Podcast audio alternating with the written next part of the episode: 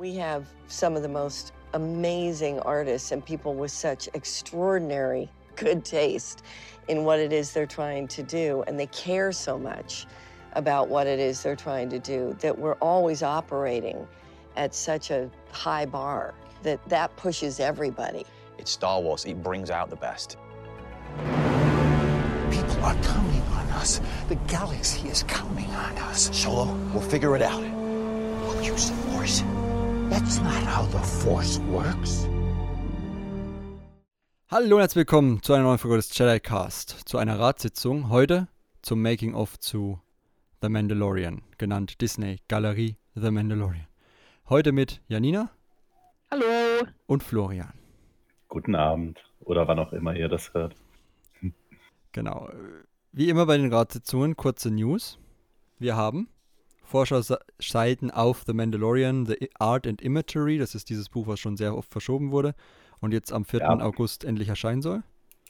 Buch ist äh, viel gesagt, also es ist halt ein Magazin im Hardcover-Einband. Hm. Könnt ihr aber im Comicladen auch, äh, glaube ich, im Softcover-Einband bestellen. Und, ja, wird bestimmt ganz nett, was die Bilder angeht, aber ähm, wer die vergleichbaren Magazine zu Episode 7 bis 9 und auch inzwischen 4 und 5 kennt, äh, weiß, dass da nicht sonderlich viel an Text zu holen ist, sage ich mal. Genau, dann sind noch die ersten vier Jedi Temple Challenge Folgen erschienen, die mir bis jetzt ganz gut gefallen haben eigentlich. So Ich muss auch sagen, kleine Abwechslung. Ich bin positiv überrascht. Eigentlich äh, habe ich ja vorher gesagt, glaube ich, das ist überhaupt nicht mein Ding, ähm, weil so Game Shows eigentlich noch nie mein Ding waren. Aber dann äh, hat Ke- Kevin Scott gepostet, dass er dafür so kleine Mini-Geschichtchen geschrieben hat. Und dachte ich mir, okay, musst du mal reinschauen, vor allem als, da, als irgendwie angedeutet wurde, dass da eventuell ein gewisser grüner Hase auftaucht, äh, den ich halbwegs okay finde. Und äh, ja, halbwegs. Ist mir nie Das aufgefallen. Ist eine ganz witzige Figur doch. Und äh, muss dann sagen, doch so vom Konzept her, also ich habe mir jetzt auch inzwischen alle vier Folgen angeschaut, die raus sind, einfach weil äh, es doch witziger ist als gedacht ist und auch einfach, sage ich mal, die, die Freude, die Kinder auch mitbringen, äh, Je- Jedi werden zu dürfen, die ist einfach auch ansteckend, muss man ehrlicherweise sagen. Genau, dann Mhm. erscheint auch dieses Jahr was am Gameplay-Videospiel Himmel. Und zwar EA, äh, Star Wars Squadrons, nicht EA Squadrons. Ähm, ja, ein, ein Raum, Weltraum-Shooter von dem Team, das auch den Weltraummodus in Battlefront 2 gemacht hat. Alles aus der Ego-Perspektive und mit 5 versus 5 Kämpfen. Hast du doch bestimmt eine Meinung dazu, oder? Bis jetzt klingt alles sehr gut, also ich freue mich. Ich hoffe, die Story hält zumindest halbwegs. Ich meine, das ist nur eine rudimentäre Story, wo du halt immer zu nur fliegst. Du wirst jetzt nicht irgendwie mit den Figuren rumlaufen oder aussteigen oder irgendwas. Aber solange sie eine schöne Geschichte erzählt und warum wir da und da sind und fliegen müssen. Auf jeden Fall wird man auf beiden Ja. Seiten kämpfen können.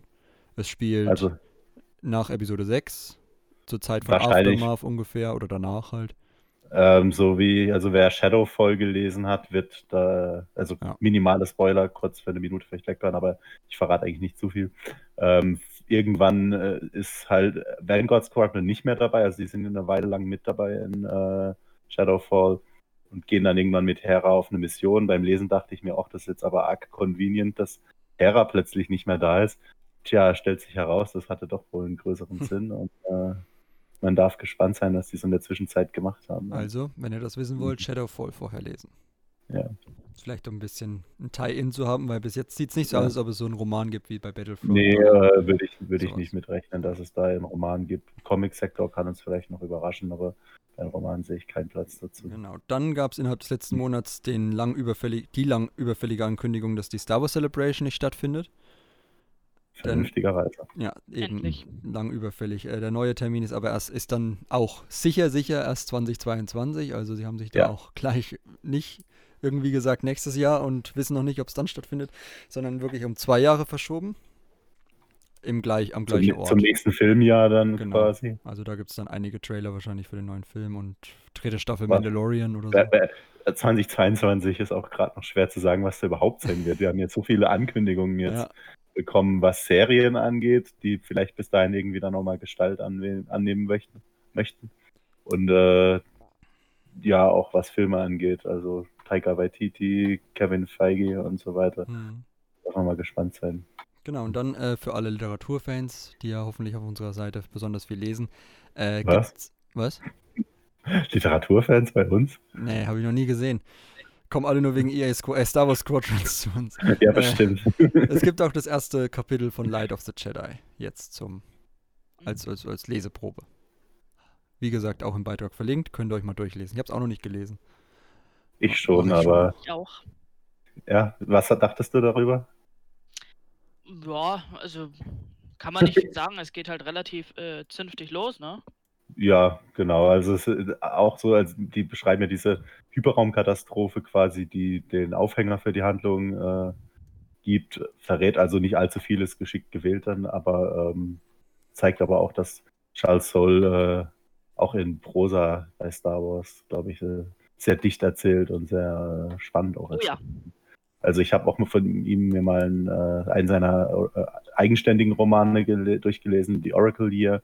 Der war köstlich, also sowohl was Spannung als auch Humor angeht, einfach zu empfehlen.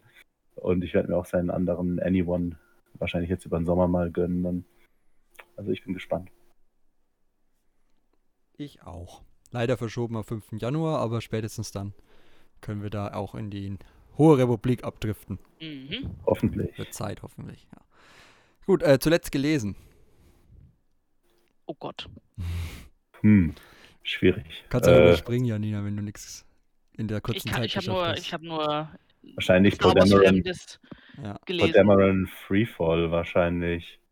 Und diverse Comics, ja. Und aktuell äh, stecke ich im Essential Readers Companion, aber das ist so ein Langzeitprojekt von mir. Da lese ich immer mal wieder ein bisschen so was an Anekdoten zu den ganzen Legends-Büchern, die man vor Ewigkeiten mal gelesen hat, noch so drin steht. Also ich bin jetzt ungefähr bei 85% von Queen's Shadow, äh, Queen's Peril. Und? Ja, und da, da haben wir, glaube ich, was geplant in Zukunft. Da so, ja. reden wir lang genug drüber. äh, Aber so Gesamteindruck positiv, negativ aktuell. durchwachsen. durchwachsen. Ja, so so ging es mir auch. Dann, äh, und, und, und From a Certain Point of View, Episode 4. Also es zeichnen sich so ein paar Muster ab, was in den zukünftigen Ja. Ja, das ist aber Monaten bei ausgelesen hier für euch, ja. das haben wir bei den News gar nicht erwähnt, oder? Das Scheiße. Episode 5 äh, From a Certain Point of View auch. so Stimmt, das habe ich auch gar nicht aufgeschrieben, obwohl ich es gesehen habe. Egal. Ja, Das wäre äh, also die biggest News, die wir gerade hatten. Ich wollte gerade sagen, es gibt noch ein From a Certain Point of View zur Episode 5. äh, Und zwar im November, also 10. November. Äh, Ja. Da freuen wir uns natürlich. Und wir, Ja. wir sind jetzt einfach mal der Meinung, dass es dann in drei Jahren auch eins zur Episode 6 geben wird. Ja, ich glaube, jetzt haben sie sich verpflichtet. So Ja. Einmal Wenn sie jetzt nicht machen, ist es ein bisschen. ist eine Anomalie, aber Ja. bei zwei äh, wird es ein Muster so langsam, ja. Gut, also, ja, wichtige Ankündigung. Gut, kommen wir zu unserem Hauptthema, Disney Galerie The Mandalorian. Was war denn eure Meinung dazu, als es hieß, es gibt sowas überhaupt? Also so eine, so, ein, so eine groß angelegte 8 Folgen Making-of-Sache. Lasse Janina da mal einen Vortrag. Äh, prinzipiell fand ich es eigentlich ganz cool, weil ich finde äh, find es sehr schön, wenn man frühzeitig Behind-the-Scenes-Stuff erfährt und nicht immer erst dann, äh, was weiß ich, äh, ein Jahr lang warten muss auf das Zeug. Ähm, oder dann wieder tausende Clickbait-Artikel erscheinen, weil sie meinen, sie haben irgendein Geheimnis erraten. Dann lieber gleich eine Ankündigung für eine richtig produzierte Behind-the-Scenes-Serie. Sehe ich auch so. Und vor allem da ja zur Sequel-Trilogie, sag ich mal, über die Artbooks hinaus herzlich äh, wenig gesagt wurde, außer halt so äh, EA-Artikel, äh, sorry, EW. sind wir jetzt über EA. Ja, du hast zu EA viel was Star Wars äh, zu viel was Squadrons. Ja, genau. Wenn die EA die Artikel rausbringen, gibt es noch äh, DLC zum äh, Paid-Download danach. Nee. Nein, nein, nein. Ähm, nein, natürlich Entertainment Weekly oder EW. Ähm, aber ich muss auch sagen, nachdem Anthony Bresnikan den Laden verlassen hat, ist das äh, auch nicht mehr so gehaltvoll gewesen, was die gebracht haben. Deswegen habe ich mich sehr gefreut, dass äh, man uns diesmal von offizieller Seite und auch noch in so ausführlicher Form Einblick in die Produktion geben möchte. Also das hat mich überrascht und erfreut.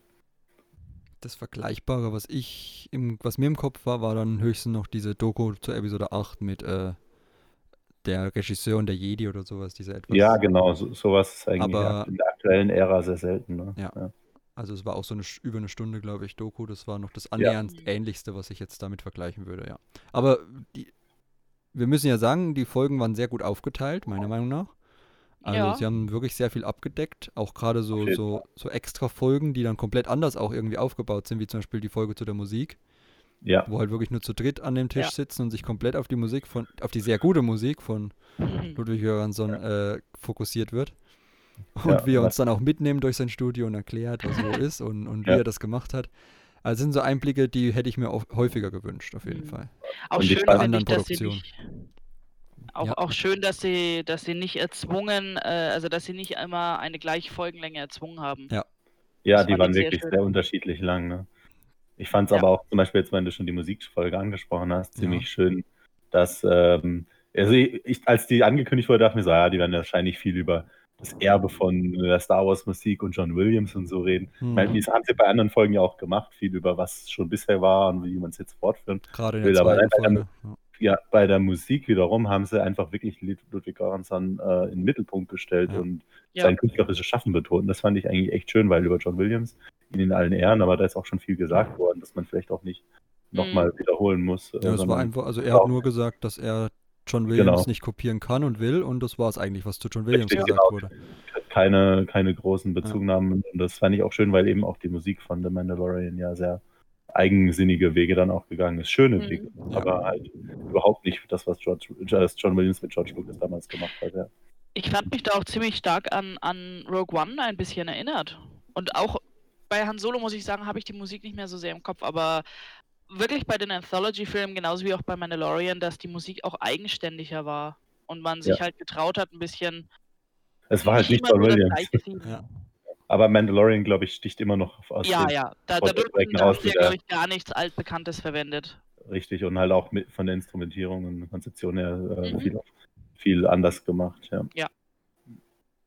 Auf jeden Fall eine Folge, die wir empfehlen würden. Eine Folge, die ich auch empfehlen kann, ist äh, Folge, eigentlich kann ich jede Folge von der Disney. Ja, also Galerie wenn wir so anfangen, glaube ich. Ja, also fangen wir mal nicht so an, aber eine Folge, die mir halt auch sehr gut gefallen hat, war die, wo auch Florian gerade gesagt hat, dass sie nicht so sehr in der Vergangenheit, da haben sie sehr viel in der Vergangenheit gewühlt, in der zweiten Folge, wo es halt darum geht, wie jeder durch George Lucas inspiriert war und, Ja, und Ja. äh, Dave Filoni seinen halbe Stunden Monolog gehalten hat. Äh, na, es waren, glaube ich, nur so 10, 15 Ja, die Minuten. aber letzten 10 er, er, Minuten. hat schon, er hat schon einen ordentlichen Rant Die haben so abgelassen. ein bisschen oder? geschnitten, ne? Das ist, Ja, ja. ich gl- glaube, sie in dem Raum, also sie haben ja immer diese Roundtables gehabt mit Mhm. den äh, Produzenten und Regisseuren und äh, Kathleen Kennedy schönes und so weiter. Konzept übrigens. Kennt Ja, man so auch absolut. nicht aus Making-ofs, sonst immer nur diese, diese typischen Szenen vom Set und dann einer sitzt da auf Ja. einem Stuhl und wird interviewt. Genau. Das ist so Nein, aber das immer, ja. Schon, also die hatten jetzt so, glaube ich, zwei Runden. Eine Mhm. war mit den äh, drei. Drei. drei, ja, und eine Schauspieler, eine Regisseurin, einmal noch die Abteilungsleiter von den verschiedenen Produktionsabteilungen. Genau. Das war eigentlich echt schön doch, ja. Man muss auch sagen, also äh, John, John Favreau kann, kann sich und andere in Szene setzen. Absolut. Das, das ist absolut. Also ich glaube, die, ich habe tatsächlich ein paar unterschiedliche Meinungen, vor allem zur ersten Folge gehört, weil das ein bisschen. Man, man hat so ein bisschen die Selbstbeweihräucherung, glaube ich, gemerkt, gerade in der ja, ersten gut, ich Folge. meine, das, dass Was ja auch verdient ist. ist klar, ja. Ähm, und ähm, das Schöne ist aber, finde ich, in all den anderen Folgen, auch, auch wenn, ich weiß nicht, wie oft ich The Lion King gehört habe, aber, Sehr oft. aber es, es hat halt nicht genervt, weil es hatte, es hatte immer seinen richtigen Bezug. Genau. Er hat ja, also er hat sich auch äh, so, sag ich mal, so präsentiert, dass er jemand ist, der Technologien entwickelt und das hat er auch zweifellos Mhm. getan. Kommen wir bestimmt auch noch drauf auf The Volume, ne? Ja. Aber Ja. ähm, ja, er hat, es hat nicht genervt, er hat, er hat äh, viel auch so filmhistorisch und so kontextualisiert. Mich hat es auch in der ersten Folge, als sie die Regisseure vorgestellt haben, äh, überrascht, wie viel sie dann auch auf Nicht-Disney-Produktionen wie Mr. Robot Mhm. oder so Sachen eingegangen sind, Ja. die ja zum Beispiel bei Deborah Chow auf dem Resümee stehen. Und ähm, ja, also ich fand das sehr erfrischend, eben mal so einen ganzheitlichen Blick drauf zu bekommen, dass Star Wars nicht in einem Vakuum existiert, sondern auch äh, diese Leute irgendwo herkommen Genau, und auch wohin und- Auch gerade in, in der ersten Folge, diese ganzen Anekdoten auch, äh, wie zum Beispiel Dave zu Clone Wars gekommen ist, Genau. Ja. habe ich so in dem Maß auch noch nicht gehört, wo man gedacht hat, er wurde verarscht Ja, von den Spongebob-Leuten. Ich meine, ich, er hat es schon mal, glaube ich, irgendwo erzählt. Ja, ähm, gut, er erzählt ja gerne, aber- Convention Panel. Ja, so ein Convention Panel, aber es war auch schön, das nochmal in so einer Form verewigt zu haben. Ja. Oder auch Also, ähm, Bryce. Dallas Howard mit ihrer, äh, mit ihrer Geschichte von ihrem Vater und Ja, George also- Lucas und Akira Kurosawa, wo, ja, wo, wo alle so dachten, nein, wie konntest du nur ein kleines Kind ja. sein und es nicht hören? ja, genau, eben, ja, genau. Das ist ja die Tochter von Ron Howard und so Ja. einem Solo-Produzenten, ne, spät eingesprungenen Regisseur. ja, also schön auch ähm, da wieder der Familienaspekt von Star Wars ein bisschen drin. Ja, in der dritten Folge ging es dann eher um die Schauspieler. Das war eigentlich auch eine angenehme Runde. Da gab es so ein paar Also, also Ja. gerade so Carl Weathers wurde ja verehrt von. Ja, der wird ja, also gerüchteweise, ich weiß nicht, ob es bestätigt wurde, in der zweiten Staffel ja auch den Regieposten dann äh, einnehmen. Oh, das Ja. wäre natürlich interessant. Wurde mal gemunkelt. Ich weiß jetzt nicht, was der aktuelle Stand der Küche, äh, Gerüchteküche ist da in dem Punkt, aber ja. Auch Gina Carano absolut sympathisch.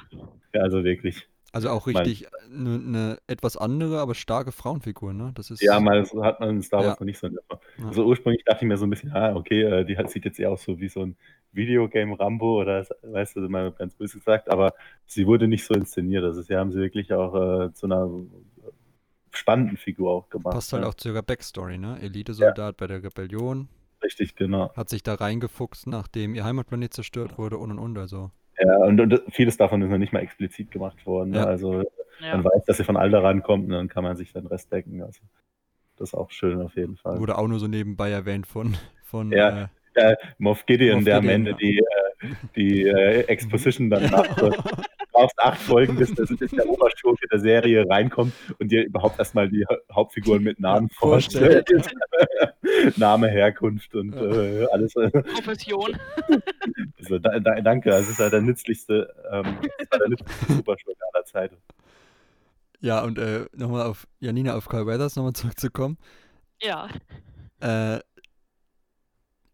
der hat ja, beziehungsweise, beziehungsweise wurde ja gesagt, dass er das Skript bekommen hat. Und Mhm. es wurde auch darauf eingegangen, welche Probleme er hatte, mit dem Mando überhaupt zu interagieren. Also Ja, genau. normalerweise hat er gesagt, hat er bis jetzt immer mit Leuten gearbeitet, die auch Mimik und Gestik, also Gestik kann Mando, aber Mimik halt ein bisschen schwierig zeigen. Und Oh ja. äh, ja, da hat ja auch, wie heißt er? Pedro Pascal, ich vergesse den Namen immer. Fällt mir aber dann auch gleich wieder ein. Äh, hat auch gesagt, dass es, dass das halt die besondere Herausforderung auch an dem Job war. Ne? Also ich meine, auch wenn er jetzt nicht dauerhaft unter diesem Helm gesteckt hat vielleicht. Wir haben ja Mhm. gesehen, es gab zwei Stuntmen, glaube ich, ne? Einer für das Martial Genau. Arts Zeug, Arts Zeug und einer für das durch die Gegend schleifen lassen. Ist so, also das Schlammhorn und so. Ich wusste ja, dass es nicht Pedro Pascal war, als wir die Folge damals schon geguckt haben. Das konnte man sich schon denken. Aber der Typ sah schon fertig aus. Das haben wir damals schon gedacht. Wenn du dir deinen ganzen Drehtag lang durch den Schlamm ziehen lässt, dann. ja. Aber das waren schöne Einblicke und auch die Verletzung von Pedro Pascal am Set. Diese, diese Anekdote, dass seine Nase geblutet hat und alle gedacht haben, und überall war noch das Kurzblut und jeder in der Genau, da, da, Notaufnahme dann wir in dachte, die Notaufnahme. jeder in der Notaufnahme dachte, oh mein Gott, er stirbt gleich. Also ja, an Anekdoten gibt es da einiges Ja. in der Oh ja. Serie, was einfach auch schön ist mal zu hören, ja. Vor allem da ja im Vorfeld der Serie sehr wenig gesagt wurde. Wir wussten ja nicht mal wirklich, worum es geht, bis die erste Ja, Folge ja, rauskam. Ja. Wusste man eigentlich sogar die ersten paar Folgen über nicht, erst als sich dann das mit dem äh, Baby Yoda so ein bisschen herauskristallisiert hat. Gut. Jetzt kommen wir zu einer meiner inhaltlich Lieblingsfolgen. Und zwar zu der Technologie. Oh ja. The Volume. Wir haben erst zurückgespult, als wir das zusammen geguckt haben und haben gedacht, was? Was wollen die mit der Lautstärke? Und äh, dann ist uns aber erst wieder und dann haben wir gedacht, ah, das Ding heißt Volume, wo die das drin drehen. Das war so krass. Und das ist eine wirklich. echt geile ein, Technik. Ein Stück Technologie, das wirklich, Ja. ich weiß nicht, also ich finde, das, das ist jetzt mal wieder so, das ist so ein Ein Step. Meilenstein Ja. in der Technologie einfach, der jetzt damit wieder geschaffen worden ist. Ich meine, man wusste schon vorher, dass damit gedreht wurde. Das hatten wir auch in der Rezension schon eingebaut. Das gab es ja auch schon einen längeren Artikel dazu und äh, Ja, genau. ein Also, extra Video von, von Epic auch, also von der Game Engine, die sie dafür benutzen, teilweise. war, genau, es war bekannt, dass sie diese riesig, diesen riesigen Bildschirm gebaut Ja. hatten, der das ganze Set umspannt quasi und damit quasi dann digitale Set-Erweiterungen ähm, eingeblendet haben oder so. Also darauf war man ja quasi gefasst, als Ja. diese Folge kam. Aber es dann zu sehen, diese riesigen Bildschirme und wie die die eingesetzt haben und die Bildwechsel und alles, das war also wirklich, ähm, ich habe es mit meiner Frau geschaut, wir saßen dann da und gesagt, what, das war echt Also Ja. die, die coolsten Szenen. ja, Ja. auch wie die Videospieltechnik dann eben verwendet wurde. genau. Und wie dieses zugegebenermaßen eher misslungene Lion King Remake dann aber doch was Gutes zu Star Wars beigetragen hat. Das war ähm, schon gut. Ja, äh, was mir besonders cool, also die, die besten Einstellungen in der Folge waren immer, wenn, wenn John Favreau in diesem, in der Volume stand und dann, oder generell Leute in der Volume standen und dann erstmal Hyperraumsprung war im Hintergrund. ja. Das sah so übertrieben un, unreal, äh, surreal aus. Das war. Das, ähm, ganz ehrlich, wenn ich jemals einen Setbesuch machen könnte, ich würde auch sagen, könnt ihr einmal den Hyperraum abspielen. Das wäre der geilste Selfie ever. Also das sind, das sind nur coole Einstellungen und auch, also es gibt's dann, kam dann erst bei der Produktion, also in der sechsten Folge, aber weil es auch so ein bisschen technisch ist, greifen wir das gleich auf.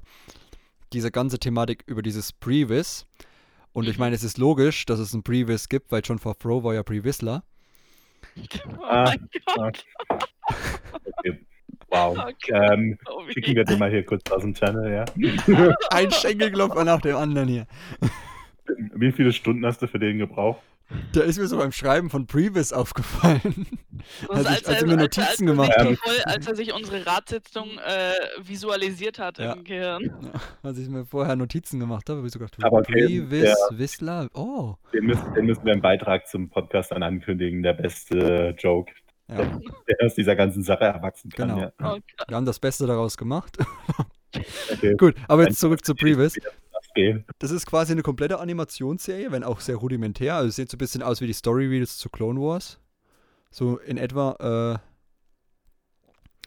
äh, die, äh, die dann genutzt wurden, um die komplette Folge eigentlich vorzubereiten. Also äh, Ja. Deborah Co Joe, Joe, Ciao. Ciao, Ciao, hat äh, gesagt, ciao, wir gehen. Sorry. was, den habe ich jetzt nicht verstanden, der war bestimmt gut. Wow. Ich habe gesagt, ciao, wir gehen. Das ist Ach einfach so, nur schlecht. siehst du, Ein Nein, der Previs- war ein- bestimmt Ein gut. Previsler Gott. schlägt heute keiner mehr. Oh.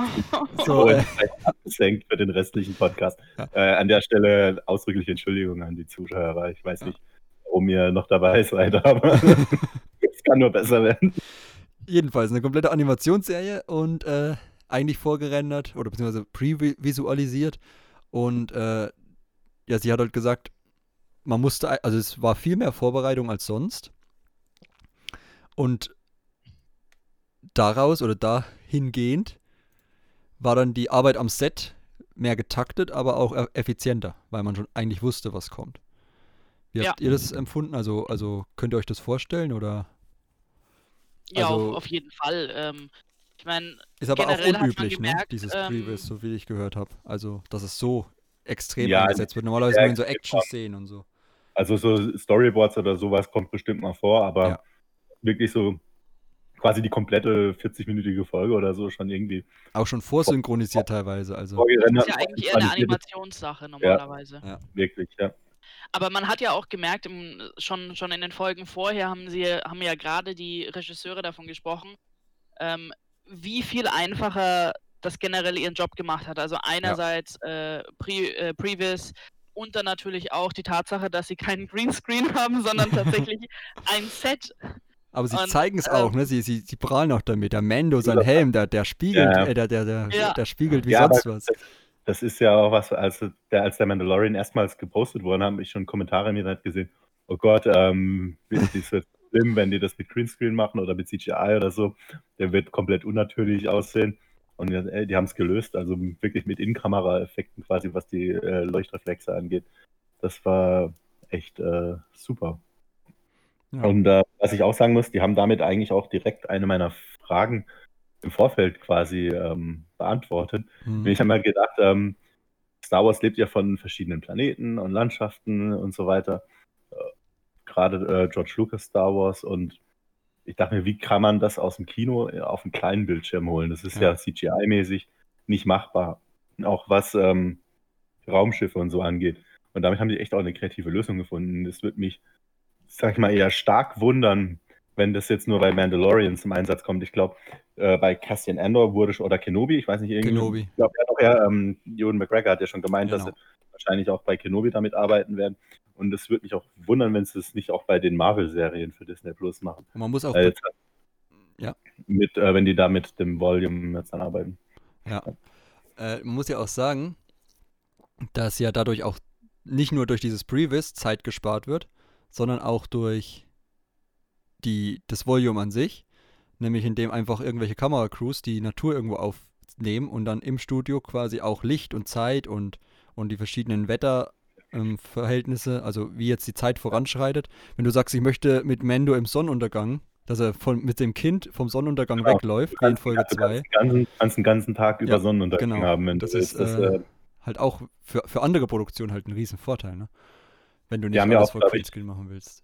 ja, die haben auch, glaube ich, beschrieben, dass zum Beispiel, wenn sie noch irgendwie Nachdrehs hatten, Hm. dann einfach kurz nochmal ähm, Ja, ich brauche nochmal ein Close-up von dem sein Gesicht äh, vor einem Sonnenuntergang auf der Wüstenwelt Ja. oder so. Einfach kurz die Wüstenwelt eingespielt auf dem Bildschirm. Ähm, 20 Minuten Vorbereitungszeit quasi, Schauspieler kurz hingestellt, äh, kurz einen Abdreh gemacht. Der Schauspieler hatte nicht mal irgendwie die richtigen Schuhe. Oder ich glaube, die, die, die, haben, die haben nicht mal den Boden dekoriert oder so. Ja. Weil, sie einfach nur die, weil sie einfach nur den Hintergrund und das, äh, den Oberkörper brauchten von der Person quasi. Ja. Und das eben auch einfach cool, weil man einfach so umschalten kann. Definitiv. Ja, und sie, sie haben ja auch gemeint, dass, dass das Tolle daran ist ja auch, dass es ähm, klar es, sind, es ist jetzt momentan eine sicherlich recht teure Angelegenheit trotz allem. Ja. Ähm, aber sowas lässt sich natürlich auch binnen weniger Jahre relativ billig nachbauen. Also Wenn man die wir jetzt Technik erstmal in Fünf, genau, wenn wir jetzt in fünf Jahren wahrscheinlich hingehen, kann das wahrscheinlich auch eine nicht Disney ähm, produzierte Serie genauso hinmachen. Vielleicht in einem kleineren Rahmen, aber es ist halt keine Technologie, die du, wo du sagst, okay, das ist jetzt eine, ein Monopol. Das wird kein anderer machen können. Da fehlt Das ist eigentlich das Tolle Ja, daran. gut, ich bin mir sicher, da sind ein paar Patente oder so mit dabei, aber ähm, Ja, klar, aber es ist halt nicht so, dass die Technik nur von einer Firma hergestellt werden Ja. kann. Ja. Weil es sind im Prinzip sind sie einfach LED-Screens. Genau, und, und was mir dann noch auch so, weil du jetzt gerade gesagt hast, ein bisschen teurer jetzt am Anfang, die, da fällt mir gerade die Anekdote von John Favreau ein, wo er gesagt hat, eigentlich sind wir wie unsere wie Freunde, die in der Garage Star Wars nachspielen. Und Kathleen Kennedy, ja, aber mit einem sehr reichen Vater. ja, Einwand. da hat sie, da auch absolut recht. Ähm, das, hat- aber ich denke auch so, klar, das Ding ähm, wird auch viel, Entschuldigung, viel Wartungsarbeiten und so erfordern. Ja. Aber sie haben es jetzt gebaut, sie haben es entwickelt. Und ähm, die zweite Staffel wird dann zum Beispiel nicht nochmal diese Entwicklungskosten äh, tragen müssen. Nee. Sondern die können klar noch Verbesserungen machen, vielleicht auch ein bisschen mehr für die äh, Umgebungen, die sie da in CGI erstellen, Mhm. ausgeben, aber nicht nochmal für den kompletten Volume. Ich frage mich halt, Genau. ob sie den Volume dann mehrmals bauen für die anderen Serien oder ob sie dieses Studio dann irgendwie wieder verwenden. Also es wird auch spannend. Ja, ich denke, das lässt sich Das ruhig. ist dann wie im das Computerraum in der Schule. ähm, da tragen sich dann genau, immer die ich- Leute ein und keine. Und dann beschweren sie sich, wenn die zu lang brauchen. Ich habe mich doch eingetragen. Ja, genau. Äh, ich glaube, ich glaub, das lässt sich relativ schnell nachbauen. Ich meine, wenn, wenn du die Grundparameter hast, äh, haust du die LED-Screens ran, verkabelst das alles und also einfach gesagt, aber ihr wisst, was ich meine. Ja. Es ist jetzt nicht was, äh, wo du besondere Technik brauchst, um das nachzustellen. Hm. nee, das nicht, aber schon einen gewissen Sachverstand. Also, ja, da, da ja, aber bin gut, dafür nimmt man sich ja ILM immer gerne ran. Ja, also man merkt doch halt wirklich, dass Star Wars ist wieder am Innovieren. Ja. Vielleicht, ähm, muss sagen, erzählerisch oder so, vielleicht nicht mal so unbedingt. Ähm, das war ja alles sehr klassisch, was wir da bekommen haben, aber technologisch. Und da, ähm, also man hat ja auch gesehen, wie George Lucas begeistert war von diesem Teil. Und äh, ich glaube, Ja. das ist absolut, er hat ja gemeint, irgendwie von wegen, äh, ich weiß, ich glaube, es hat er nicht mal in der Serie gemeint, aber ähm, in Interviews oder so wurde es ra- kam raus eben, dass George Lucas meinte, wenn er das nochmal bei Episode 3 gehabt hätte. Oh, denke ja, ja-. Ich denke, ja, oder also es ist das, was er vor 20 Jahren, 15 Jahren haben wollte, als er die Prequels gemacht hat. Das hat ja auch Kathleen Und, Kennedy gesagt, dass er immer zu früh Genau. dran war in der ganzen Sache. Ja, ja, er war seiner Zeit da ein bisschen Ja. voraus und muss auch sagen, ähm, ich denke mir selbst moderne Serien, sowas wie Game of Thrones, was jetzt irgendwie erst letztes Jahr zu Ende ging oder so, denke ich mir, wenn die das schon gehabt hätten, wären manche Szenen, gerade auch vielleicht mit den Drachen oder irgendwas, viel realistischer gewesen, wenn die, äh, wenn die Ja. das gehabt hätten, viel äh, besser umgesetzt gewesen. Und das war, war ja schon an sich eine äh, Ja. optisch gut. Ja, wenn die zum Beispiel auf ihren Drachen gesessen hätten und hätten im Hintergrund halt kein Greenscreen, sondern halt dieses Bild, diesen Bildschirm Mhm, gehabt, wenn ja. sie fliegen oder irgendwas. Da hätte sich bestimmt auch viel mitmachen lassen. Ich meine, klar, es hat bestimmt auch äh, Begrenzungen eben. Also manchmal ist vielleicht auch so ein Set ganz, draußen ganz nett, aber wenn man eh mit CGI arbeiten muss und mit Ja. Greenscreen, warum nicht dann gleich richtig oder nicht gleich so? Genau, eine letzte Te Technologiesache noch, die auch so damit zusammenhängt, ist dieses in VR Kameramann spielen. Das fand ich auch relativ geil. Also dieses vorher wissen, wo man ist oder wo man Kameraperspektiven aufnimmt, das hat man ja bei Lion King schon so gemacht. was John Favreau ja so selten erwähnt. Aber ja, also das war auch noch so eine coole Idee oder Technologie halt, was dann halt auch mit so, so eigentlich so Gaming-Sachen, ne? VR, Unreal Mhm. Engine, das sind alles so Sachen, die man jetzt erst der Videospielbranche kennt. Und wenn das halt dann jetzt auch den Weg in den Film findet und ich, in ein paar Jahren geht dann halt auch Animation und sowas über solche Engines viel leichter, als wenn ich das jetzt irgendwie händisch mit einem eigenen Animationsprogramm oder so mache. Nein, man hat ja schon den. Trend gesehen in den letzten Jahren, dass Videospiele immer fotorealistischer Genau. werden wollen. Ähm, Und das ist ja eigentlich jetzt nur ein sinnvoller Schritt eben. Vor allem, wenn man, äh, ich weiß nicht, ob Sie es angesprochen haben, aber so an sich, wenn man das alles eh schon in der Engine erstellt hat, kann man das vielleicht, diese Assets vielleicht dann auch weiterverwenden für ein Ja. Videospiel oder so. Wäre ja auch cool. Zumal man jetzt bei der neueren Unreal Engine auch äh, tatsächlich also wirklich hoch skalierte oder beziehungsweise 1 zu 1 Dat Dateien reinsetzen kann, also auch wirklich sehr hochauflösende Bilder und so. Das heißt, es veraltet auch nicht. Früher musstest du ja für das jeweilige System anpassen, wie genau ist es jetzt, also wie groß ist die Dat Datei. Jetzt kannst du halt einfach alles reinballern und dann am Ende sagen, verein das mal auf die und die Auflösung oder auf die und die äh, Grafikqualität. Das musste halt Mhm. früher extra ausgegeben werden von Photoshop oder sowas. Und heute kannst du halt quasi Originaldatei reinballern und es skaliert automatisch runter bei der neuen Unreal Engine. Also das wäre dann auch für Animationsserien natürlich besser, ne? Du. Ja.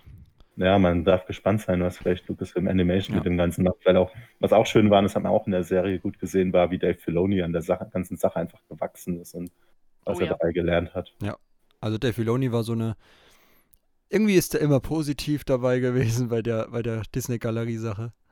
Hat immer schöne Anekdoten erzählt und Mhm. man merkt ihm auch an, wirklich, dass er für Star Wars. Ja, Also muss das sagen, merkt ich fand man ihm ihn- nicht nur in der Serie an, aber generell halt, man hat es hier nochmal extrem gemerkt, dass er wirklich dafür brennt und auch, ich glaube, glaub, mit John Favreau zusammen auch wirklich daran interessiert ist, das, das Vermächtnis auch weiterzutragen ordentlich und nicht irgendwie Schwachsinn zu treiben, was einem jetzt gerade in den Kopf kommt. Sondern Ja. Ich muss sagen, ich, haben, ich fand äh, Dave Filoni früher nicht, nicht immer so cool. Mhm. Hauptsächlich, ähm, als sage ich, als die, das erweiterte Universum noch lief und ganzen Legends-Konflikte mit Clone Wars aufkamen oder so. Aber ich muss sagen, ähm, das ist einfach alles nur Kinderkram gewesen, was ich mir damals so gedacht habe. Dass, äh, der Typ ist äh, genial und er weiß, wie Star Wars funktioniert. Äh, manchmal geht er ein bisschen overboard, äh, sprich Hyperraumwölfe bei Rebels. Oder ähm, Rebels. Finale. Okay, also kein, kein, ja, kein Autor sollte man, sage ich mal, ungezügelt oder so auf Star Wars loslassen, aber ähm, Ich weiß gar nicht, was alle gegen diese Hyperraumwale haben. Wölfe, die Ach so, Hyperraumwölfe fand ich dann noch interessant.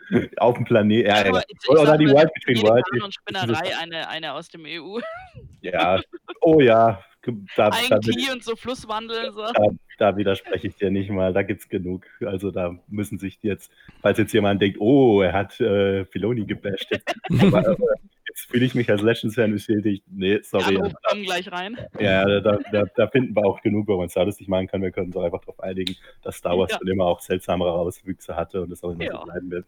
Ähm, Kann ich ja ich muss- passieren. ich finde nicht alles gut, was der Mann macht, aber er versteht, wie Star Wars funktioniert und wenn er gerade in so einem Raum ist voller Kreativen und sich da äußern kann. Also auch in dem ähm, Art of äh, Rise of Skywalker gab es ein paar Ausschnitte von so ähm, Meetings zur ähm, Illust also wo sie die Story quasi von äh, den Pre von den Sequels ähm, ja, entwickelt haben, also noch lange bevor ähm, Trevorrow gefeuert wurde. Das war noch so um die Zeit von Episode 8 rum quasi Mhm. äh, Episode 7, äh, vor Episode 7 und dann nochmal, ähm, glaube ich, nach Episode 7, wo sie ähm, diskutiert haben, wie es weitergehen soll quasi. Ähm, Planungen, die dann teilweise auch über den Haufen geworfen wurden, aber der Filonis Äußerungen sind da immer positiv aufgefallen, muss ich sagen. Also er hatte schon ein gutes Gespür, auch was Charaktere wie Leia angeht oder so. Deswegen äh, hat mich auch dann nicht überrascht, dass er so einen tollen äh, Monolog dahinlegen konnte, wie am Ende der zweiten Folge, wo er Mhm. die thematische Bedeutung des Darth Mauls Duel of the Fates äh, quasi aus Episode Ja. 1 erklären Und konnte. die Sequels gekonnt weggelassen hat. Ja, ich dachte mir auch, äh, so Dave, äh, geile, geile Story. Ich weiß nicht mal, ob George Lucas sich das alles äh, im, Vor im, Vorher, im Vorheraus so gedacht hat, aber klar, rückwirkend funktioniert es, aber jetzt äh, bau da nochmal äh, 7 bis 9 ein, Hust. ja, gut. Ähm, wer die Gut. Filme mag, sei, sei unbenommen, aber ja, es war so ein Moment, wo ich mir dachte, hm, Kommen wir mal zur fünften Folge, Spezialeffekte. Ganz viel Baby Yoda. Das Oh war ja. erstmal das Beste eigentlich. Also, und auch, Gut, und, und auch da nochmal die, die Geschichte aus, der, aus, der, aus dem Mund von Deborah Co. Co. Cow. Cow. Ciao. Ciao. Wieso, Ciao. wieso, wieso immer Kuh? Äh, ich weiß nicht.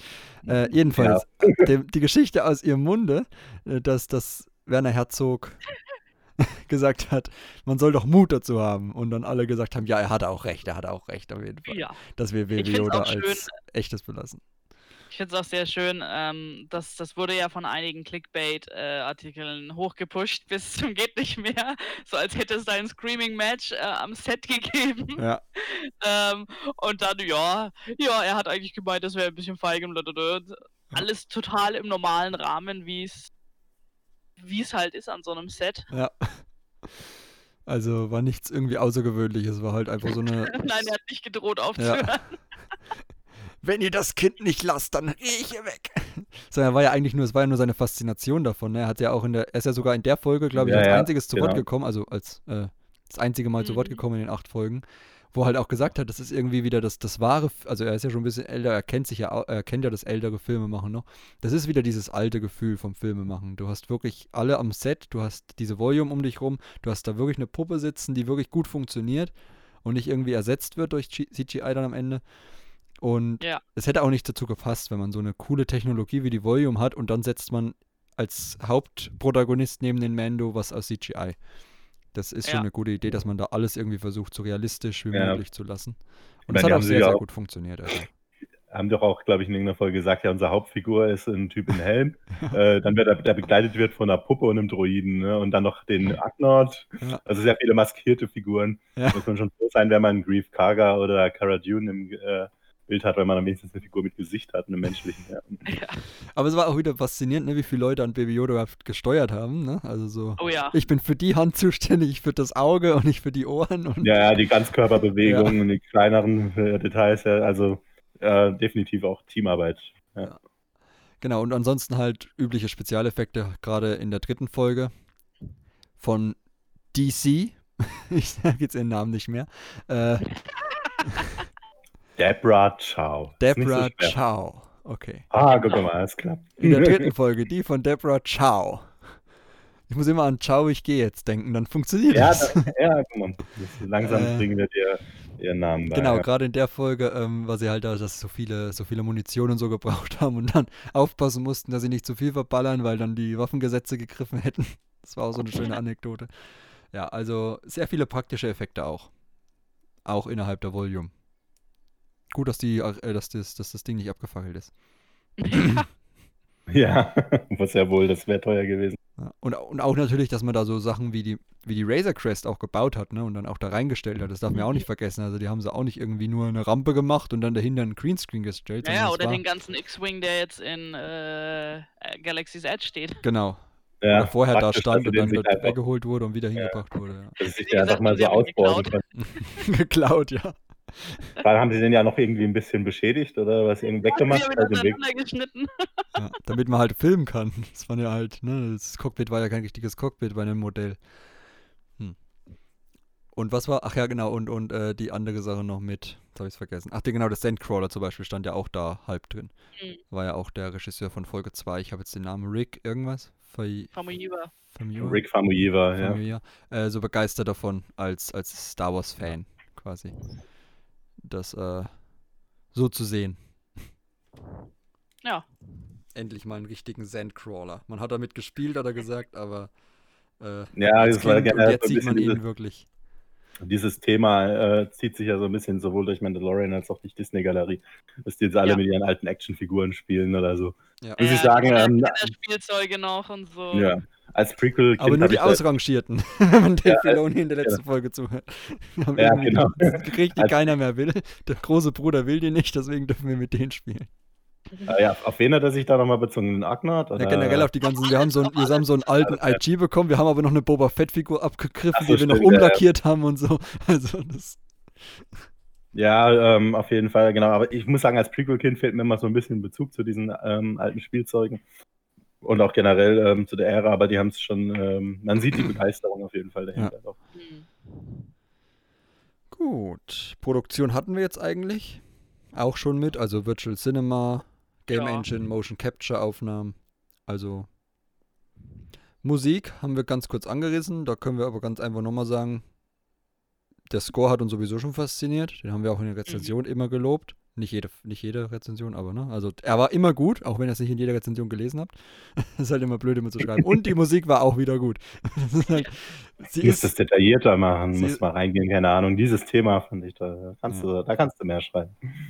Also die Musik war auch immer eine gute Exposition zu jeder Folge, finde ich. Und Oh, wir haben gesagt, es wird nicht besser. Jetzt kommen die Expositionswitze wieder. ja, es kommt alles wieder zurück. Selbst IG88. It's Äh, all connected. Ja, It's all connect. Nee, also Ludwig Göransson wirklich, also zweite Staffel bin ich auch sehr froh darüber, dass er, ich denke mal, er Mörder mit der Musik machen. Ich glaube nicht, dass die den, ähm, pro- äh, weiß nicht, ob es da Ich schon offiziell Ankündigungen gibt. Nichts Gegenteiliges zumindest. Wollte Also ich sagen, also hätte mich auch gewundert, so wie sie ihn gelobt haben und zufrieden waren, dass sie jetzt Ja. jemanden ersetzen. Also, das ist halt irgendwie, ich glaube, er bringt halt zu der Serie einen eigenen Sound und ich glaube, wenn sie bei Kenobi jemanden finden, der auch so einen eigenen Sound findet, das ist halt immer cool und dass sich Star Wars so weiterentwickeln kann, ist halt gefällt mir. Also man, äh, man muss halt irgendwann mal über John Williams hinwegkommen und das haben sie, wie, wie äh, Janina schon gesagt hat, bei Rogue One und Solo gemacht. Und das machen sie halt Ja. jetzt bei den Serien Jetzt auch noch- und das finde ich gut. Jetzt noch viel radikaler. Ich meine, zum Genau. Beispiel Kevin Keiner bei The Clone Wars hat sich ja immer noch an John Williams orientiert. Ja. Bei Rogue Mhm. One und Solo haben sie es auch noch so gemacht, aber der Ludwig Göransson hat jetzt quasi sein eigenes Ding einfach durchgezogen. Ich muss, Ja. Was ich, absolut, muss absolut passig war, aber Genau, ja. Mhm. Ich muss auch nochmal sagen, die Folge, also wie, wie sie einfach gemacht war, also einer so, so mitnehmen durch sein Studio, war echt geil. Also so Ja. dieses, dieses ruhige irgendwie, also es passt auch zu, Ja, man- zu, der, zu der Person, ne? Dieses, diese ruhige Präsentation. Ja, dann habe ich hier Mhm. meine Gitarre genommen und dann habe ich hier dieses, dieses Ding geblasen, vor allem als er dieses, dieses Horn, Ja, da, diese- dieses, dieses Regenrinnenhorn geblasen hat. Die, Das ist, ja, dass es dann wirklich auch dieses, dieses Tiefe am Anfang war. Ich dachte, das wäre irgendwie Mhm. verzerrt oder irgendwie so, äh, es ist so künstlich erzeugt, aber das war wirklich dieses Instrument, ja, alles so einfach klingt. so das, so das Instrument. Ja. Äh, genau, dieses Cold Open, ne, wo Ja. die Folge einfach mit anfängt, so, Ja. hi, äh, Ja. nimm das und nimm das, nimm das und dann, keine Ahnung, nach einer Minute hast du plötzlich das den, Main Theme. den, den also, Main Theme. Ja. So, so ähm, ganz rudimentär und trotzdem so geil. Also, Ja, absolut. das ist. Das ist eine, ein echt gutes Stück. Also, Ja. ich habe auch schon ein paar Coverversionen davon gesehen. Zum Beispiel vom Rundfunktanzorchester Ehrenfeld, das die Böhmermann-Fans vielleicht kennen werden. Ähm, die haben eine schöne Coverversion auch aufgenommen, jetzt während der Social Distancing-Zeit. Und äh, es klingt einfach toll. Es klingt immer wieder toll. Ich kann es mir ewig anhören.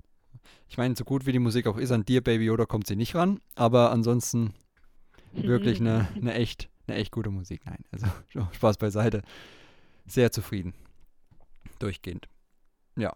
Dann meine absolute, also von, von Lach- und Freudentränen durchzängte Lieblingsfolge ist die letzte Folge. Die Verbindungen. Ja, also da ist ja so viel drin. Äh, der Icemaker am Anfang. Also erstmal, erstmal vor allem die Erklärung gegenüber, gegenüber Howard, ne, die dann irgendwie geguckt hat und, und Jay Filoni, ja, du, du, du kannst sehr gut schauspielen, du siehst sehr interessiert aus, so nach dem Motto. So, als ob sie das wirklich nicht interessieren würde, aber es hat sie ja, vor, interessiert. vor allem, Und dann erstmal erklärt zu bekommen, ja. Ja, vor allem wie, wie, wie John Favreau da so richtig abgeht. Ja, und so- so begeistert war auch. Oh Gott, der fängt schon Ja, ja, an. Auch an den, auch an den Setbildern, ne, äh, als er dieses Ding dann gesehen hat, dieses Kanton-Ding mit Beskar drin und dann so, oh, das ist die Eismaschine und so. Das war schon, ja. Das ist, äh, muss sagen, äh, das Beste an der Folge war einfach Dave Filonis Sarkasmus bei jeder Anspielung. so, oh nein, nein. Vor allem, als es dann darum ging, ihn selbst in, in der Folge zu platzieren. Ja, Also, den X-Wing, das will war doch keiner sehen, lasst mich. Lass mich in Ruhe, ich bin hinter der Kamera. Ich habe das nur gemacht, weil, damit, ich, äh, damit äh, John Favreau keinen Running Gag hat, den er gegen mich verwenden Ja, kann. oder genau, so. dass es mir nicht ewig vorhalten kann. Ja. Aber es hat auch am Ende, ich meine, es war ein bisschen seltsam, dann plötzlich die drei da zu sehen, aber ja, genau. als aber, Cameo hat es funktioniert. es hat funktioniert. Also Schauspieler soll er aber nicht werden, das haben wir, glaube ich, auch in der Rezension Hat er, glaube ich, auch selber ja. gemeint. Oder? Also Ja. das, das schauspielerisch waren die drei Sätze, er sollte halt gelangweilt sein, das wurde ja auch gesagt, ne? Das so hat mich tatsächlich auch am meisten gewundert, dass es, dass es tatsächlich die Anweisung war, gelangweilt zu klingeln. ja, Äh, die kriegen wahrscheinlich immer zu irgendwelche Sonden und so und, und, und Nachrichten. Das ist halt so ein Patrouillending, kein Krieg mehr. Die fliegen da durch die Oh. Galaxie so ein bisschen und, und Aber hey, er hat immerhin seinen tollen Namen bekommen. Ne? Also, ja, Trapper Wolf. ach ja, Ja, Wolf. der ist so ein, genau. ist so ein Wolf-Freund. ja, ja. Er und seine Wölfe. Genau. Und, und was auch noch drin war, äh, nach dieser Eismaschine, war zum Beispiel. Moment, Moment, Moment. Er hat diesmal sogar einen Wolf gespielt, der durch den Hyperraum sprengen kann. Ja, Oh ne? Gut. so, jetzt du wolltest sagen Eismaschine. Nach der Eismaschine. Übrigens, äh, John Favreau, das ist immer ein Highlight auf der Celebration. Und äh, Dave Filoni dann so, naja, Highlight. Ja, uh, Running on the Railroad. Ich dachte mir schon, ähm, das, äh, die, die werden jetzt was zu, ähm, zu, zu dem Running of the Willow Hood sagen, dann haben sie auch was gebracht. Das fand ich auch schön. Ähm, ja, aber jetzt wissen die endlich, was sie da unterm Arm tragen. Ne? Es ist keine Eismaschine. ja. Ucknauts sollten Schweinestimmen haben. Das haben sie ja bei SWTOR tatsächlich und glaube ich auch natürlich in irgendeinem Film mal gehabt. Oder haben die da überhaupt groß gesprochen? Die haben irgendwie gegrunzt, Ja. halt mal, oder? Nee, in Episode 5 haben sie, glaube ich, wirklich nur Gar nichts gesagt. Überhaupt. Ja, gegrunzt, oder? Ja. Ja. Ja, ja, genau, sie haben ja gemeint, sie haben dann ihm aber doch eine englische Stimme gegeben. Einfach weil äh, so viele Alien-Figuren und nicht menschliche Gesichter und so Ja, haben. zumal es auch wirklich affig war, wenn du da, wie, wie, wie John Ja. Fro Favreau das nachgemacht hat, so Ja. und dann drunter, we come a long way und so. Ja, vor allem, wenn man sich vorstellt, sie, sie nennen den ja auch so, so, so, sozusagen die spirituelle Mitte von, von den. Ja, ist Von unser den Figuren, Yoda. Und dann dann, ist es so ein bisschen Ja. scheiße, wenn der nur Ja. grunzt. Stell dich vor, Yoda hätte die ganze Zeit nur wie so ein Sumpffrosch gequakt. das wäre ja auch nichts gewesen. Also. ja, nee, bitte nicht. nee, also das, das war schon eine gute Idee, dass man Quill auch. Und man hat ihm ja da auch so ein bisschen seine Eigenheiten gegeben, äh, I have spoken und sowas. Und I have spoken, ja. das hat auf jeden Fall sofort, funktioniert. war sofort ein Meme, ja. Ja. Genau, IG-11 noch. Äh, schöne, Ah, ja. Also auch wie sie darüber geredet haben. Erst war es in der Cantina, das wusste man ja schon, ne? Cantina im Hintergrund und dann in Episode 5 und, und äh, Dave Filoni dann so, ja, eigentlich stand es nur so im Hintergrund und war eigentlich komplett das langweilige Ding, hatte nicht mal Beine und, und alle Jugendlichen oder, damals Kinder so, boah, voll Das geil. ist cool. Der ist bestimmt voll der Badass-Assassine, deswegen steht er da einfach nur so rum und bewegt sich gar Ja, nicht. Aber das ist halt dieselbe Mentalität, die auch sowas wie Will, Will Row Hood dann Ja. äh, berühmt gemacht hat. Ja. Einfach so eine halbe Sekunde auf dem Bildschirm, aber hey, es sieht irgendwie witzig aus. Ja. Finden wir cool. So funktioniert das ja halt bei Star Wars. Ja. Genau, äh, auch, auch schön äh, Taika Waititi bei der Synchronisation von IG-11 mit seinem, mit seinem T-Shirt äh, Working Class Hero. Der Typ ist sowieso, der äh, Taika Waititi, äh, schaut euch mal auch Setfotos von seinen eigenen Produktionen Ja. an. Der, hat- ähm, der hat immer irgendein anderes bescheuertes äh, Ensemble an. Also sein, sein, seinen Kleiderschrank möchte ich mal sehen. Aber ich, niemand hat so, ich niemand hat so viele auf, auf schreckliche. Klamotten wie dieser Mann, aber es steht ihm.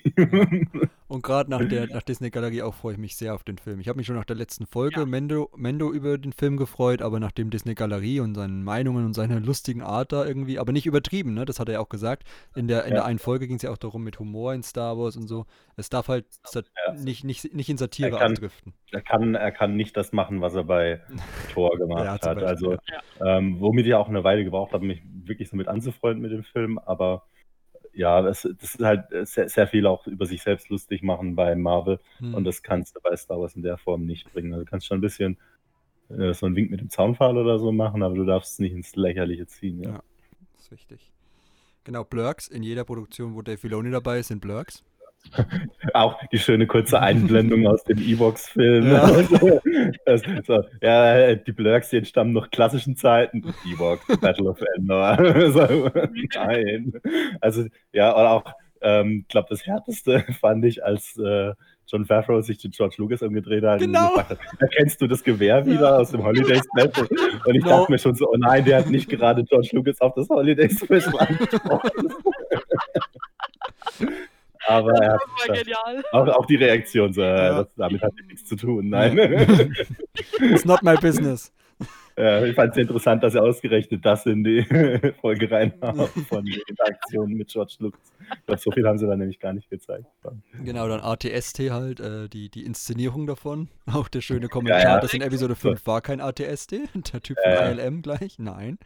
Ja, das ist das Ding, das, sie- das sie dann auch in Rebels verwendet haben, ne? Ja. dieser Chicken Walker. Genau. Ja, und ähm, ich fand auch schön, wie sie da erklärt haben, ja, in Episode 6 ist der äh, ATST halt einfach nur so ein, ja, so ein Prop, das halt einmal irgendwie zerlegt wird. Und da in der Folge ist es dann so der, der Endgegner, ja. Und, und entsprechend mit glühend roten Augen und allem nochmal so extra evil dargestellt, ja. Das war aber auch, ne, ich glaube, das war halt auch echt, ähm, ich hab's, wir haben es, glaube ich, sogar in der Rezension geschrieben, dass es das äh, erste Mal war, dass äh, ein ATST bedrohlich wirken konnte. Ja. Und durch. Ja, sonst ist es eher so das Kanonenfutter, ne? Ja. So ein bisschen das, der, Sidekick vom AT, AT, der dann wirklich ein gefährlich Ja, ist. Ja. Die, die Stu der, der Sturmtruppler unter den, äh, unter den imperialen Unter den Kampfläufern. Todestrupplern. Ja, ja genau. Äh, Ja, Genau, da kommen wir auch dahin. Die 500 First war am Set. Also wusste man ja schon Ja. vorher. Bei der Celebration gab es ja da schon ein Bild. Auch eine coole Aktion, auch wie sie es nochmal erzählt haben und dann jeden auch mal zu Wort kommen lassen haben, die TK-Nummer Ja. auch genannt haben. Also es ist schon Ich ein bisschen. wie viele NDAs die unterschreiben mussten. Oh ja. Ich hatte es neulich erst mit einem Star Wars Autor über die NDA, die er für The High Republic un unterschreiben musste. Und meinte, die war sehr aggressiv. und ich stelle mir vor, bei, bei Mando ist ja auch sehr wenig geleakt. Die muss ja auch dann ziemlich. Was äh, mich, was Ja. mich wirklich immer noch, immer noch fasziniert, ist wirklich dieses, auch das war ja auch eine, ein Schn- Ausschnitt aus, vom, vom Set in der Folge, in der vierten Folge mit Howard, also wo sie fragt, na, wie findet ihr das Baby, die Kinder? Und alle so, cool, und das von diesen, ja, dass die von Kinder, diesen die Kindern nichts echt geliebt pure. ist irgendwie zu, Ja. zu, zu dem Baby oder irgendwas. Ich meine, die gehen in die Schule, die reden doch darüber, oh, ich habe hier voll das Ku- Kuschel, Ja. Kuscheltier und so und dieser Baby Yoda. abgesondert. Wo sie dann ja auch gemeint hat, sie hat ihren Kindern jeden Morgen gesagt, und worüber redet ihr heute nicht in der Schule? The Baby! Aber das ist wirklich eine Leistung, dass über dieses Kind bis Oh ja. Ende der ersten Folge Oh ja. nichts rausgekommen ist damals. Also, Das war echt krass. Ja. Also, wie gesagt, die Geheimhaltung um Mandalorian ist ihnen ziemlich gelungen. Ja. Ich bin mal halt gespannt, ob sie das bei der zweiten Staffel auch so aufrechterhalten können. Ich meine, es gab schon ein paar so Casting-Leaks. Gut, bestätigt ist noch nichts davon, Mhm. glaube ich, aber ähm, von eigentlich ziemlich glaubwürdigen Quellen. Also deswegen mal schauen. Weil bei Mandalorian als Staffel 1 gedreht wurde, war ja noch nicht so das Rampenlicht auf dieser Serie Ja, klar. jetzt die ganzen Industrieleaker, sage ich mal, die in der, in der, in der, in der Entertainment-Branche äh, tätig sind. die haben sich Jetzt jetzt, da beworben ja- extra und jetzt geht's los. Ja, und das sind teilweise halt auch äh, Leute, die, sage ich mal, gar nicht so aktiv jetzt in irgendwelchen Fandoms oder so drin sind. Hm. Das fängt schon an mit Catering oder mit, äh, was weiß ich, äh, Schreinern klar. oder so. Also Ja. da arbeiten ja auch ganz viele Handwerker und so, äh, Leute dran, die jetzt gar nicht irgendwie so auf Produzenten- oder Schauspielerlevel sind, die man vielleicht auch gar nicht denkt. Und äh, über solche Leute liegt halt auch viel, weil die halt auch viel sehen am Set. Ja. Und, und die letzte Sache noch, die da auch noch groß war in Verbindungen, war Tatooine natürlich in der Folge 5. Ja, klar. Auch schön die, gemacht. die, die Discount Dash Render Folge. Kannst du so nennen? Unsere sind besser als die sechste. Ja, sorry, ich bin kein großer Toro Calican-Fan. Ja, das hat ja nichts mit den, Ja. mit den Props und der, und der schönen Ja. Einfach vor Tatooine zu tun und dem, und dem ich muss es Update. einfach mal loswerden. Die haben im Grunde wirklich, dass die Typs, wenn, du- wenn ihr auf Wikipedia oder Jedipedia das Ja, ja. äh, Bild von Dash Render anschaut, äh, Toro Calican ist einfach Dash Render nur in billig. Und wenn man bedenkt, dass Dash Render Han Solo nur in billig war, ist man da jetzt irgendwie schon so äh, in, der, der, der chinesische Han Solo Knockoff zweiter Generation oder so. Äh, Ähm, ja, aber ja, so äh, den Planeten Tatooine haben sie ganz gut nachgestellt. Frag mich nur, was mit Wuha passiert ist. Dem äh, Ka- Cantina. äh, Ach so. Ja. Hm. Ja, wegen äh, halt keine, alt, keine ne? Droiden, keine Droiden hier erlaubt und äh, plötzlich übernehmen die äh, Folterdroiden aus Jabba's Palast die Bar. Da ist eine Story da. Ja, Irgendwo ist da eine Story. vielleicht, vielleicht in dem From a Certain Point of View Episode 6 oder so. Ja, Ja. Dass die dann Oder alle rausmarschieren, nachdem Jabba Oder tot ist. Oder äh, Kurzgeschichtensammlung zu The Mandalorian. Mal schauen. vielleicht. Vielleicht, Vielleicht. gibt's ja sowas. Vielleicht. Schauen wir mal. Gut, jetzt ist die Frage. Gut, wir haben jetzt Staffel 2 noch nicht gesehen, obviously. Äh, Ach, nicht? Ihr nicht? nee. Du? Ja, äh, also vor allem die, die Gangen-Armee am Ende. Ah, Und, okay. äh, Ja. Gangen und Evox zusammen. Ja. War großartig, ja. Und der Todesstern, ne? Ja, gut, von denen, du, es ist es wirklich Und Star Wars, wenn du keinen Todesstern hast. Ne? Wie bitte? Und natürlich das Lebensfest nicht zu vergessen. Ja, ja, Ja, alle, alle rote Roben, ja. Das sieht bei Baby Yoda besonders Ja. niedlich aus. Das ist der Wichtel. Äh, so, Ja, ihr seht schon, man sollte uns nicht Filme schreiben lassen oder Genau. Serien. Wird nicht gut. außer wenn ihr es nicht ernst haben wollt. Ja, okay, genau. Star Wars Detours können wir bestimmt besser machen, ja. Oder die Sequels. So, äh, oh, nee. Also bei, bei, bei aller Liebe, äh, das traue ich mir jetzt dann auch nicht zu. wenn es humoristisch ist, wenn es Also wenn, wenn, wenn, man, wenn man dann bewusst äh, lächerlich sein möchte, dann ja. Das meinte ich doch, also deswegen. äh, ja. Gut. Whistler, ja. der wäre vorgekommen, sage ich dir. der taucht dann direkt in der Exposition im Lauftext auf bei Ja. dir. Er ist wieder da, der Kopf ist wieder dran. So, äh, Nein. sagen? gut. Äh, würdet ihr euch das auch zur zweiten Staffel wünschen? So eine längere Also wenn es sinnvoll eingebracht ist, ja, weil ich meine, sie können einige Teile jetzt natürlich nicht nochmal machen. Ja, nicht nur mal Ähm, erklären, wie die Technik funktioniert zum Beispiel in dem Fall. Ja, weil, weil das, das lutscht sich ja irgendwann ab. Aber ich denke, äh, wenn, wenn das Sinn macht, dann durchaus. Sehr gerne. Also äh, war so gefragt, wenn ihr, ähm, wenn es das gäbe, was sollen die dann noch, vielleicht noch an Bereichen beleuchten, die sie noch nicht beleuchtet haben? Oder sollen gewisse Bereiche vielleicht nochmal beleuchtet werden? Weil sie, bisher haben sie ja immer, äh, sage ich mal, die haben ja nicht äh, Making-of Folge pro Folge gemacht, Mhm. sondern so einzelne Aspekte rausgefunden, die die ganzheitlich Naja. Ich Also ich, ich hätte sogar direkt zwei, da beantworte ich meine Frage zuerst. Ähm, und zwar eines wäre die äh, Previs im Grunde, also halt die, aber nicht in, nicht in dem Sinne, sondern die äh, ganzen CGI-Arbeiten für die Landschaften und so, die sie halt ja. schon im Voraus gemacht haben, bevor überhaupt die Kameras losgehen. Also Oder halt einfach mal diese den Unit-Folgen. den? Konzeptprozess, Genau. den, Auch. den, auch diese Kon Konzept- und Artwork-Prozess, der da vielleicht noch vorausgegangen ist, dem Ganzen. Das wäre das eine. Ähm, und das andere fällt mir gleich wieder ein. Moment. Dann darf Janina kurz. Also ich denke, äh, Regisseure und Darsteller, da wird, also Darsteller wird auf jeden Fall ja noch was dazukommen, da kann man sicherlich noch mal was machen. Regisseure auch, Und, da ändert ähm, sich ja was. Regisseure auch, genau. Ähm, oder auch ähm, Stuntarbeiten wahrscheinlich. Stunt wäre cool. Ja, und mir ist auch wieder Genau. eingefallen, Sound. Ja, Das Sound. was, das Und äh, ich finde auch so Dreh, äh, Drehorte in Verbindung mit äh, Previous halt. Ja, genau, Die was, das, was, irgendwo als, mal aufgenommen haben. was als Vorlage. Und wie sie den Volume weiterbringen. Einfach mal eine ganze Folge, wo man einfach nur äh, ganzen Archivaufnahmen von, der, von dem Volume sieht, die sie noch so haben. Ohne Kommentar einfach nur zeigen. Also, und wir sitzen einfach nur da und denken, what? Neues. das Ich würde mir noch eine geil. Folge wünschen über Props, also die ganzen Ja, Dinge, Ja. die sie da haben. Also die wurden immer so im Rand so ange... Also gerade dieses Cartoon-Best-Dings da, dann Ja, dieses, genau, also die diese ganze Waffe und so. Design-Sache. Genau, also wirklich, da, war ja auch in der letzten Prop-Design. Folge der Ja, Typ, der R5 D4 umgebaut hat, Ja. Ja. der ja dann Props gemacht hat und, und, und auch bei den Waffen hat er das gesagt und, ne? Mhm. Und sowas halt halt in, als eine Folge über die ganze, für die ganze Staffel irgendwie die Props zu erklären. ja, genau, so äh, Props und Design. Dann vielleicht noch ein bisschen was zu. Nebenfiguren, so, so, so äh, Statisten, Ja. Hintergrundfiguren, also so, so äh, wie halt jetzt die. Wie hieß Den sie? Schreibprozess vielleicht auch noch ein bisschen. Also ich finde, man könnte da bestimmt noch was machen. Mhm. Ja, also da, da ist noch Potenzial für sowas in der zweiten Staffel. Und ich glaube, vielleicht gibt es dann halt nicht acht Folgen, sondern sechs oder so. Das ist, würde ja auch reichen.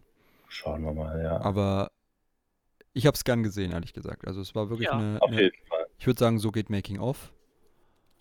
Finde ich, das könnte man ruhig öfter machen, auch bei anderen Serien vor allem. Ne? Es gibt ja immer, Ja. also gerade bei so, auch bei Game of Thrones, so gab es halt am Ende diese riesengroße Doku, aber während den einzelnen Staffeln gab es auch immer eher so, so 40-minütige Ja. Dinge, halt für eine ganze Staffel mit 10 Stunden Folgen, wo es so viele Dinge gibt, die du eigentlich wissen willst und dann, ja, Ja. wird es halt Und nicht ich- erklärt. Und das sind halt, das sind halt Möglichkeiten, ne? das kannst du halt als irgendwas Besonderes mit auf deine Blu-ray packen und dann kaufen es die Leute deswegen. Richtig, genau. Die haben Und die wollen's ihre ja wissen. Blu-ray-Extras. Wenn sie irgendwann mal eine Blu-ray machen, dann äh, haben Ja. sie jetzt schon äh, quasi die Die Collectors Special Edition. Ja. Genau. genau, haben sie die Special Feature, Features quasi schon abgehakt, einfach indem sie die äh, Galeriestaffel mit drauf machen. Ja. Ja. Also, genau. Und das Konzept noch kurz als Abschluss finde ich auch sehr gut. Also diese eine perfekte Mischung eigentlich Bilder vom Set mit dem, mit dem, mit den normalen eingeblendeten Personen, die da auf ihren Stühlen sitzen. Und dann halt ziemlich diese. guter Schnitt. genau, der. Schnitt war auch sehr gut. Und auch dieses, diese, dieser Raum, in dem sie sich unterhalten haben, der war so, Ja. so, so wirklich hervorragend, Ich glaube, unauffällig.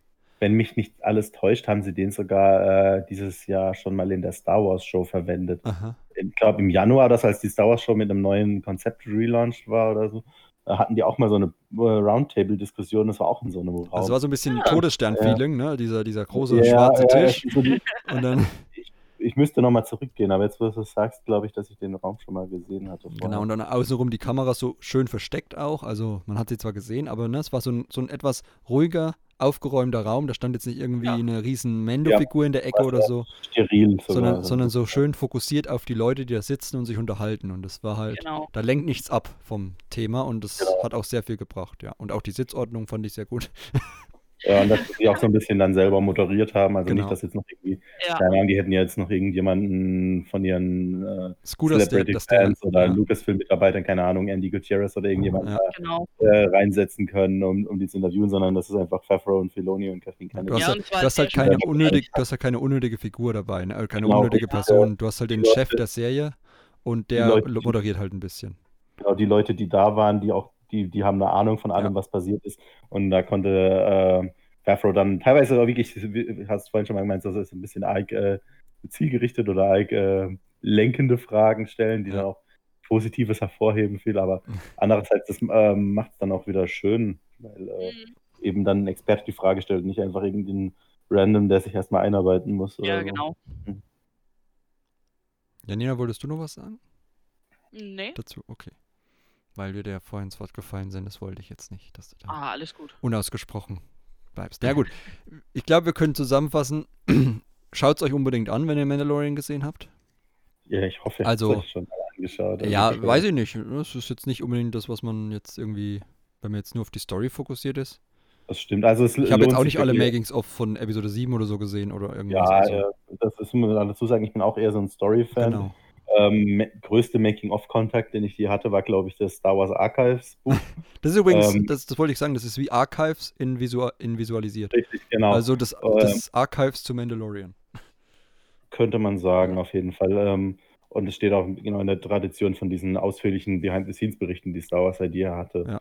Und äh, in der Hinsicht auch sehr interessant, eben auch, weil es, weil die auch über Einflüsse für die Story reden und man einfach auch viel Kontext bekommt. Selbst wenn man so nicht so der ist, der wissen muss, wie, keine Ahnung, jede Animatronic oder jede, jeder Effekt funktioniert, bietet es äh, doch viele Einblicke. Genau. Gut.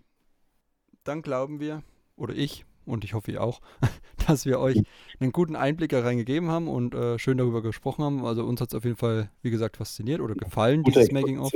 Serie. Ja, Ja. genau. Sehr, Mhm. sehr gute Ergänzung und sehr schöne Einblicke, die man jetzt auch gerne öfter in anderen Produktionen, anderen Serien gerade, also gerade weil, wenn jetzt mal eine Kenobi-Serie, Cassian Endo-Serie, gerade nach der ersten Ja. Staffel ist das, glaube ich, immer ein dankenswertes Bitte, Thema. Ich bitte darum. Und äh, ja, man, man, man produziert damit ja auch Content für Disney Plus. Das ist ja auch das, was, was unbedingt, Ja, was, genau, was ja ja, wichtig ist für die Leute. Ja.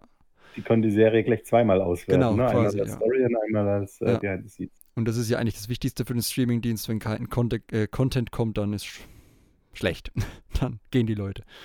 Gut. Dann bedanke ich mich bei euch beiden. In unserer, in, in Zukunft oder nahe Zukunft werden wir uns dann mal wieder sehr, sehr de detailliert über, über verschiedene Romane und, und Kurzgeschichtensammlungen unterhalten. Also da könnt ihr euch schon drauf freuen. Es gibt die nächsten Monate einiges an Star Wars-Publikationen, die besprochen werden wollen. Und Ja. bis dahin wünsche ich euch einen wunderschönen Monat, Wochen, bis, bis wir uns halt wieder hören. Und hoffe, ihr hattet heute auch Spaß und bedanke mich bei der Runde. Ciao. Ciao, Tschüss. macht's gut. Really good. And now we're doing that for every scene, uh, season two. Yeah, no, that's that's exciting because I'm going to jump back in and uh, Yep. do some stuff once I get the script. Yes, you-